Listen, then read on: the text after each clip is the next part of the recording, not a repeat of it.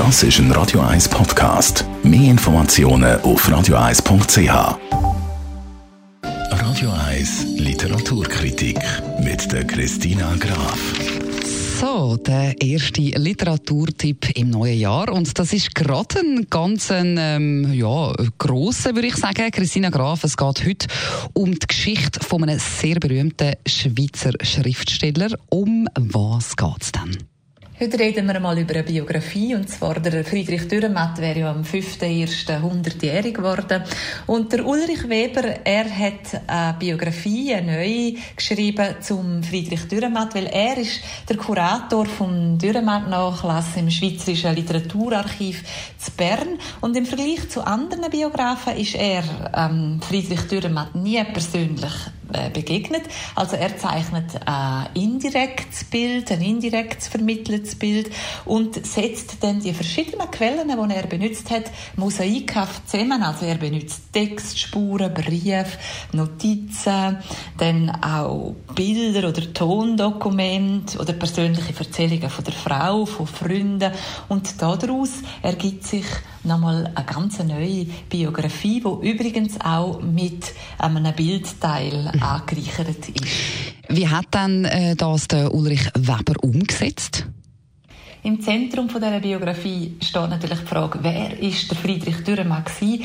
Wie hat sein Leben und sein Denken ausgesehen? Und das beleuchtet der Biograf aus den verschiedensten Perspektiven. Also der kometenhafte Aufstieg vom Pfarrsohn aus dem Emmental zum weltberühmten Schriftsteller, zum erfolgreichen Schriftsteller, wo aber auch große und kleine Brüche erlebt haben, wo ihn zu neuem Denken wieder angeregt haben. Und natürlich ist im Zentrum das Schaffen als Schriftsteller, aber daneben ist eben auch der Zeichner und der Maler Dürrenmatt äh, wird beleuchtet oder seine Filmarbeiten oder eben auch seine Zeit als Co-Direktor am Theater von Basel. Der Ulrich Weber benutzt Dokumente, die bis jetzt noch nicht zugänglich sind. Es hat also auch neue Aspekte in dieser Dürrenmatt-Biografie drin. Aber die erste Biografie vom Dürrenmatt ist es ja nicht.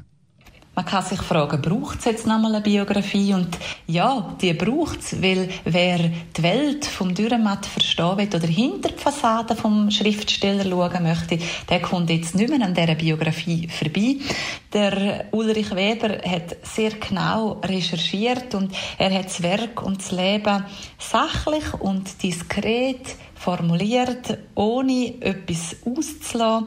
Er ist eher zurückhaltend in der Erzählung, aber das gibt dafür eine sehr angenehme und spannende Lektüre zum Leben von Friedrich Dürrenmatt. Und ansonsten, wenn man nicht an der Biografie interessiert ist, kann man sehr gut auch wieder einmal ein Werk führen, zum Beispiel das Versprechen von Friedrich Dürrenmatt. Friedrich Dürrenmatt, eine Biografie vom Ulrich Weber geschrieben. Vielen Dank, Christina Graf. Alle Literaturtipps von ihr können Sie jeweils nochmal nachlesen als Podcast auf radio1.ch.